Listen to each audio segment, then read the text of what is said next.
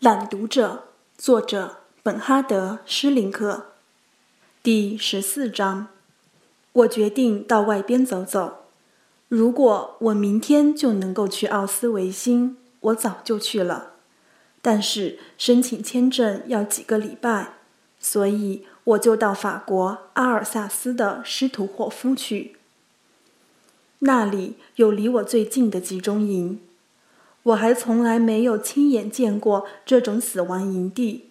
我要的是事实，用事实来驱逐想象的陈词滥调。我是搭便车去的，还记得搭过一辆卡车，司机一路上一瓶接一瓶喝着啤酒。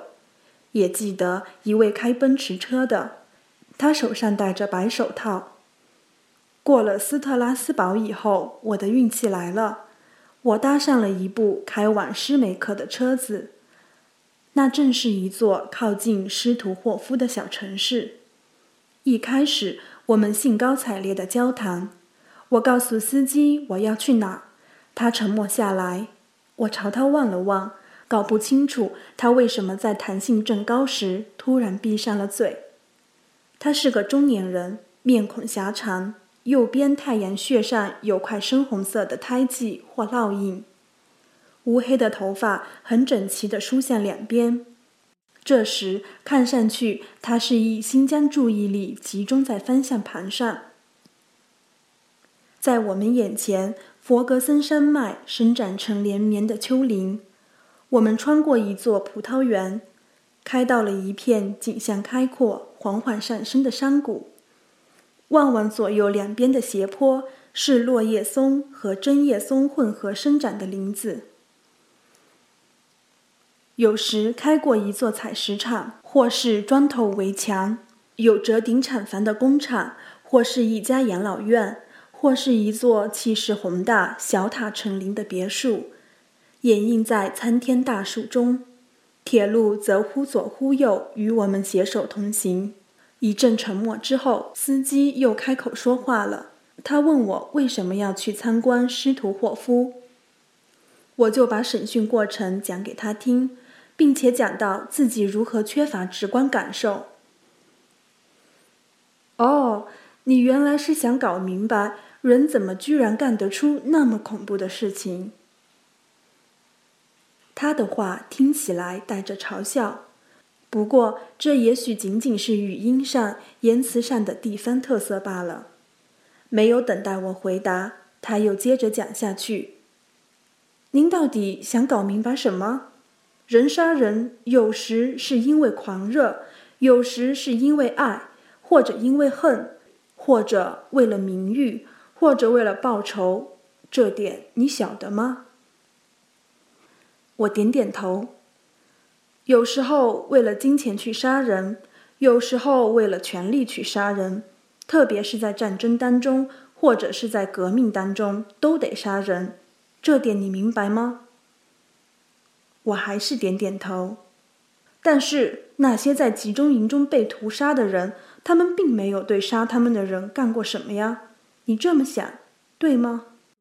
你想讲的不就是这点吗？您想说的不就是不存在仇恨和战争的理由吗？我不想再点什么头了。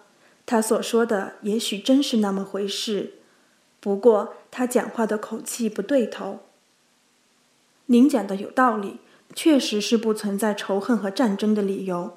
刽子手恨那个要被处死的人，得处死他；不恨他，也要处死他，是因为刽子手接到了命令吗？你认为刽子手这样做是奉命行事吗？您认为我们现在是在谈论命令和服从吗？是在讨论集中营中警卫队接到命令就得绝对服从吗？他轻蔑的哈哈大笑。不，我并不是在说什么下达命令和服从命令。刽子手没有遵循任何命令行事，他是在完成工作。刽子手处死的也并不是他所憎恨的人。他更不是向那些人报仇雪恨，杀死他们也不是因为他们挡了他的路，或者对他构成威胁，或向他发动进攻。